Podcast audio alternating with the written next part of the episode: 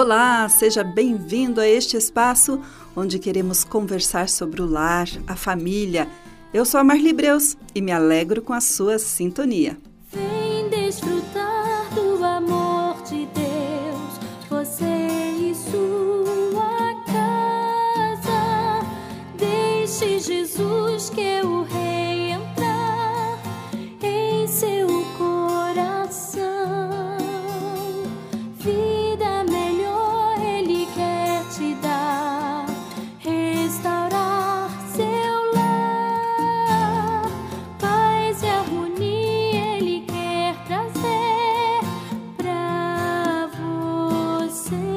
Qual menina não assistiu ou não viu em sua infância as lindas histórias de amor entre príncipes e princesas?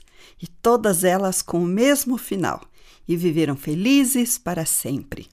Minha conversa com você hoje é para você que é solteira e que sonha com um homem perfeito, o príncipe encantado.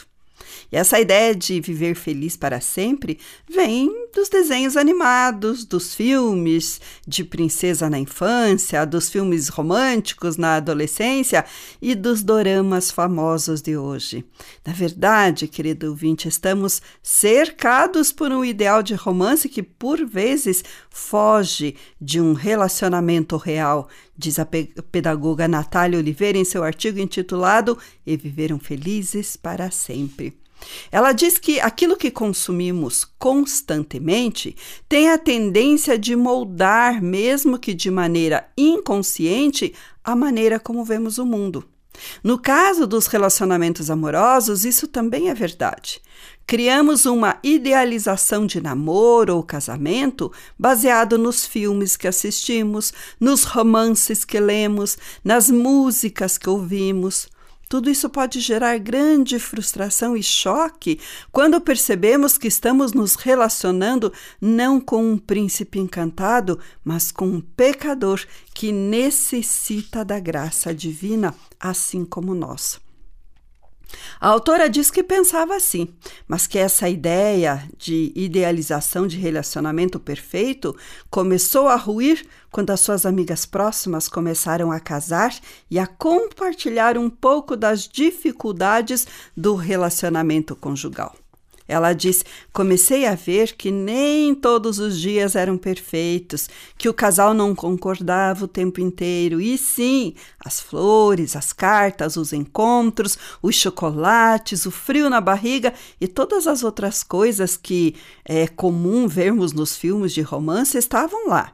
Mas havia outras coisas que o cinema escondia: as discussões, as diferenças de personalidade, as tentações, os pecados e os dias ruins. Querida ouvinte, Deus deseja que você seja santa.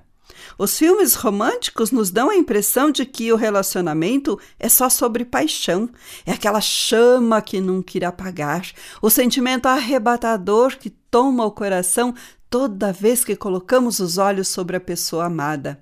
A cegueira que ignora alegremente todos os erros e defeitos do parceiro. Ao conversar, porém, com amigas próximas a mim, diz a escritora, descobri que essa paixão não corresponde nem a 5% que o casamento significa. Na verdade, o que elas têm vivido é Provérbios 27 e 17. O ferro se afia com ferro e uma pessoa pela presença do seu próximo. O casamento tem sido uma das principais ferramentas usadas por Deus para a santificação delas. Além de enxergarem os pecados do cônjuge, a união tem revelado mais profundamente os pecados do seu próprio coração. Dessa maneira, não lhes resta nenhuma alternativa a não ser correr para Cristo e depender do seu espírito.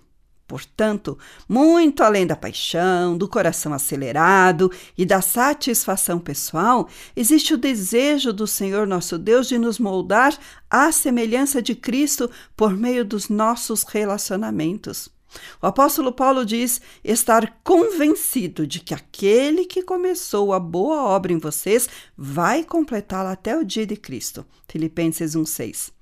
Aquele que nos transportou do domínio das trevas para o reino do seu Filho amado está comprometido a trabalhar em nós dia após dia para que sejamos encontradas irrepreensíveis no dia da sua vinda. Muito mais permanente do que as sensações que os filmes e séries apresentam é a santificação que o Senhor Deus deseja realizar em nós. E glória a Deus por isso, não é mesmo? Lembre-se, seu futuro marido é um pecador. Essa, com certeza, não é uma afirmação que ouvimos nas nossas canções favoritas, nem mesmo é uma temática a ser abordada pelos roteiristas dos filmes românticos. É uma visão impopular para a cultura. Embora seja mais confortável olhar para os doramas a fim de imaginar como um relacionamento se parece, deveríamos ir para a Bíblia e alinhar nossas expectativas com a realidade de Deus. E o que as Escrituras nos dizem a respeito de todos os seres humanos é isso: pois todos pecaram e estão destituídos da glória de Deus, sendo justificados gratuitamente por sua graça, por meio da redenção que há em Cristo Jesus. Romanos 3, 23 e 24. Todos pecaram. Ponto. Isso inclui seu futuro marido e inclui você. Todos nós precisamos desesperadamente da graça de Jesus.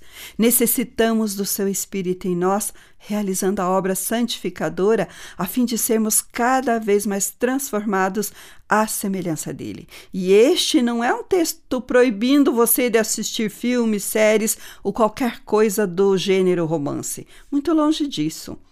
O meu desejo é, grudar mais uma vez o Evangelho em sua mente.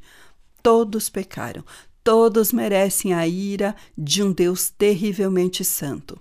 Esse mesmo Deus, a fim de satisfazer a sua justiça e se relacionar conosco, enviou seu Filho para morrer em nosso lugar. Ao Senhor nosso Deus agradou moê-lo, mas Cristo ressuscitou. O sacrifício pelo pecado foi aceito. Agora, quem olha para o Filho e crê nele é salvo. O Espírito Santo passa a habitar nesse crente, moldando até o dia em que ele finalmente se encontrará com seu Senhor. Aqueles que creram em seu nome habitarão com ele por toda a eternidade, sem mais pecado, sem mais choro, sem mais conflitos nos relacionamentos. Com o Evangelho arraigado em nossa mente e coração, nossa visão acerca de um relacionamento amoroso se ajusta melhor à realidade de Deus. Saber que o casamento diz respeito a dois pecadores que foram salvos por Cristo e estão sendo moldados por Ele nos ajudará a não sermos pegas de surpresa quando as diferenças e os conflitos começarem a aparecer e vão aparecer. Ter essa convicção também nos ajudará a demonstrar mais graça ao nosso futuro marido. No fim das contas, Cristo morreu por ele também. Cristo o ama também. Cristo está trabalhando nele também. Cristo o perdoará quando ele se arrepender também.